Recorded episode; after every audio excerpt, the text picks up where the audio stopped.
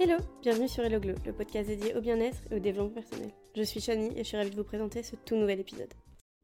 J'espère que vous allez bien, je suis trop contente de vous retrouver aujourd'hui. Aujourd'hui on va parler du yoga, en fait ça va être un voyage à travers le temps et les traditions du yoga, mais d'abord j'aimerais vous faire une petite annonce. C'est pas un big deal, mais euh, pour ceux qui ne savent pas, je viens de déménager à Montréal, au Canada. Donc là, je suis actuellement dans la chambre de mon Airbnb. C'est très étrange de dire ça. J'ai dit au revoir à Paris il y a maintenant deux semaines. Euh, et en fait, d'être au Canada, c'est tout un nouveau rythme pour moi. C'est pour ça que j'ai pas posté euh, sur Instagram ou ici pendant longtemps parce que c'était beaucoup de procédures, beaucoup d'allers-retours entre chez ma mère à Paris, beaucoup très peu de temps en fait. Beaucoup de choses, beaucoup de, beaucoup de rendez-vous et, et peu de temps. Du coup, euh, j'ai fait une petite pause, mais là je suis de retour. Euh, et, et je suis très contente d'être de retour, ça me fait très très plaisir. Et je voulais aussi vous prévenir que je vais également changer euh, la date et l'horaire de mes épisodes. Avant, je sortais un épisode à 9h tous les lundis. Et maintenant, je vais sortir un épisode entre 8 et 9 heures tous les mercredis. Heure canadienne, donc quand il est 9 euh, chez moi ici au Québec, il est 14 heures en France. On a 5 heures d'écart maintenant qu'il y a eu le changement d'horaire. Donc euh, ça fera 14 heures ou 13 heures pour, pour vous qui écoutez en France. Voilà, c'était juste une petite aparté dans cet épisode pour vous, pour vous prévenir. Voilà, sur ce, je vous souhaite une très très bonne écoute et j'espère que ça va vous plaire. Alors comme je l'ai dit en introduction, euh, aujourd'hui on va plonger un peu dans l'histoire complexe du yoga euh, et de cette discipline en fait millénaire. Le yoga n'est pas seulement une pratique physique moderne, mais en fait une méthode qui a évolué au fil du temps, ancrée dans des traditions spirituelles et philosophiques riches. Donc en fait on va vraiment explorer neuf informations clés pour mieux comprendre l'origine du yoga, tout en démystifiant certains mythes qui persistent. Donc 1, ça va être la signification du mot yoga. Le yoga, si vous ne le savez pas déjà, est un dérivé du sanskrit yuj. Ce mot est souvent traduit par union, mais en fait il va bien au-delà.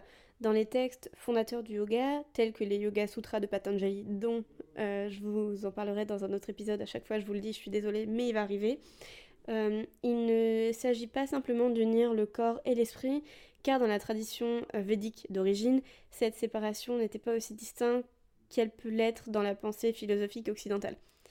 Euh, le yoga est considéré comme un état et un moyen d'atteindre, cet état.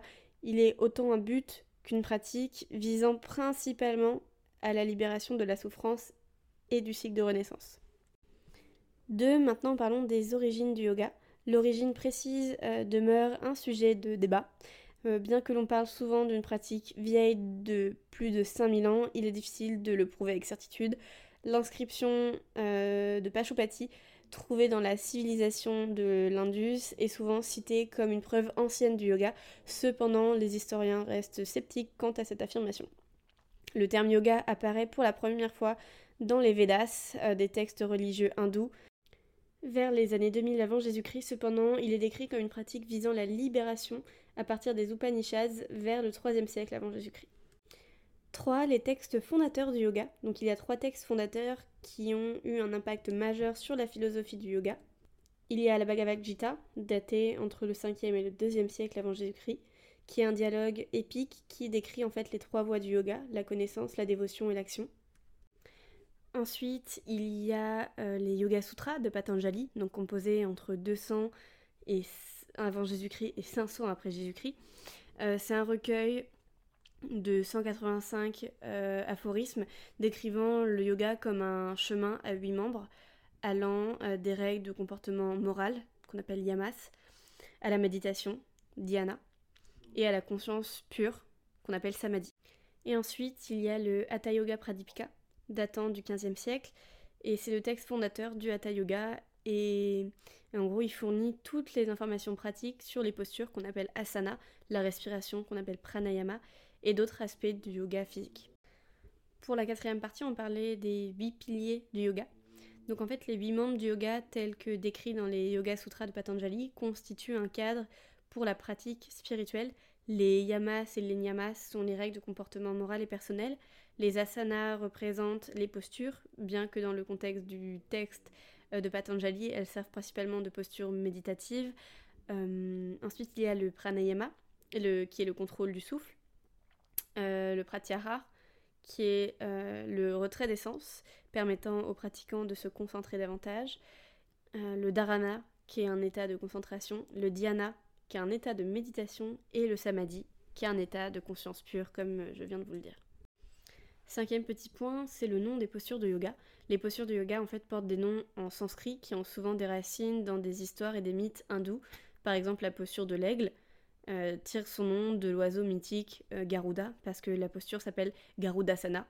Et en fait, explorer ces noms et les histoires euh, qui les sous-tendent peut apporter une dimension spirituelle plus profonde à la pratique du yoga si ça vous intéresse, parce que c'est vraiment des story time, euh, j'ai déjà fait un épisode sur les, les postures du guerrier, donc postures qu'on appelle Virabhadrasana, euh, et l'histoire derrière, euh, derrière ces postures-là. Donc si ça vous intéresse, je vais vous mettre le, le lien de, ces, de, de l'épisode en description de celui-ci.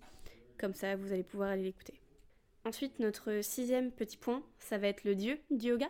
dans la mythologie hindoue, Shiva, dont vous avez peut-être ou pas d'ailleurs entendu le nom, euh, est généralement désigné comme le dieu du yoga. On le considère comme le premier yogi. Il détient la connaissance suprême et universelle, rien que ça. Euh, sa danse cosmique est connue sous le nom de Nataraj et est souvent associée au yoga. Et l'adoration de Shiva est une partie importante de la pratique du yoga pour de nombreux hindous. Notre septième point va être le yoga moderne. Le yoga moderne qui s'est développé à partir euh, du milieu du 19e siècle et du début du 20e siècle est un mélange d'influences anciennes et occidentales. Il a été influencé par les efforts des maîtres indiens pour euh, exporter le yoga et par l'intérêt croissant des occidentaux pour cette pratique. Cette période a vu l'émergence de styles variés, chacun offrant une approche différente de la pratique. Ce que je veux dire par là, c'est que le yoga qu'on pratique, soit l'ashtanga, le yin, ou même le vinyasa, euh, ce sont des pratiques plutôt récentes en fait. Donc euh, moi j'ai appris ça il y a pas longtemps, je ne savais pas, enfin j'ai appris ça pendant ma formation. Mais dans tous les cas, je vais faire, euh, j'ai déjà fait un épisode sur le vinyasa et j'ai prévu de faire d'autres épisodes sur les autres styles de yoga, dont l'ashtanga, le hatha et le nidra. Donc je vous invite à rester alerte de la sortie de mes épisodes pour en apprendre plus sur ces styles-là. Notre huitième point va être du coup le père du yoga moderne. Krishnamacharya est un grand maître yogi indien et il est souvent considéré comme le père du yoga moderne. Il a eu euh, des élèves notables, euh, dont Ayangar, fondateur du yoga Ayangar, et euh, de Patabi Joyce, qui est le créateur de l'Ashtanga. Ces enseignants ont joué un rôle crucial dans la diffusion du yoga dans le monde, parce que vous connaissez sûrement l'Ashtanga ou le Ayangar. Et ensuite, notre dernier petit point, c'est les différents styles du yoga moderne. Le yoga moderne, du coup, a donné euh, naissance à une variété de styles de yoga. Donc, le hatha, l'ayangar et l'ashtanga sont considérés comme plus traditionnels, tandis que d'autres, comme le kundalini, le power yoga, sont plus axés sur l'énergie et la forme physique. Chaque style a ses propres bienfaits et philosophies, offrant aux pratiquants un éveil euh, et un éventail euh, d'options pour explorer et développer leur pratique. Et voilà, c'est pour l'épisode d'aujourd'hui. C'est un petit épisode. J'ai été très vite dans ces 9 points. Je ne les ai pas trop développés. Si vous voulez que je les développe plus, c'est avec plaisir. Mais je voulais vous faire une liste en fait et que vous en appreniez plus dans la globalité. Mais voilà, le yoga est une discipline profonde et variée et son histoire est complexe en témoigne. Euh, c'est un voyage qui selon moi est fascinant à travers le temps et les traditions et il offre de riches possibilités de croissance personnelle, euh, de bien-être et de spiritualité. Donc voilà, encore une fois, si ça vous intéresse, je pourrais vous refaire un épisode avec grand plaisir, même 10 épisodes. Il y a tellement de choses à dire que on peut en faire plein, plein, plein, plein, plein, plein, plein, plein. Euh, J'espère que ça vous a plu, quand même, ce format. Et si c'est le cas, je vous invite à laisser une petite note, euh, soit 5 étoiles ou un petit commentaire, ça fait toujours plaisir. Et voilà, et aussi n'oubliez pas de me suivre sur mon compte Instagram au svastiacha que je mets en description de cet épisode. Euh, donc voilà, sur ce, je vous souhaite de passer une très très bonne journée ou bonne soirée en fonction de quand vous écoutez cet épisode. Et je vous dis à mercredi prochain. Gros bisous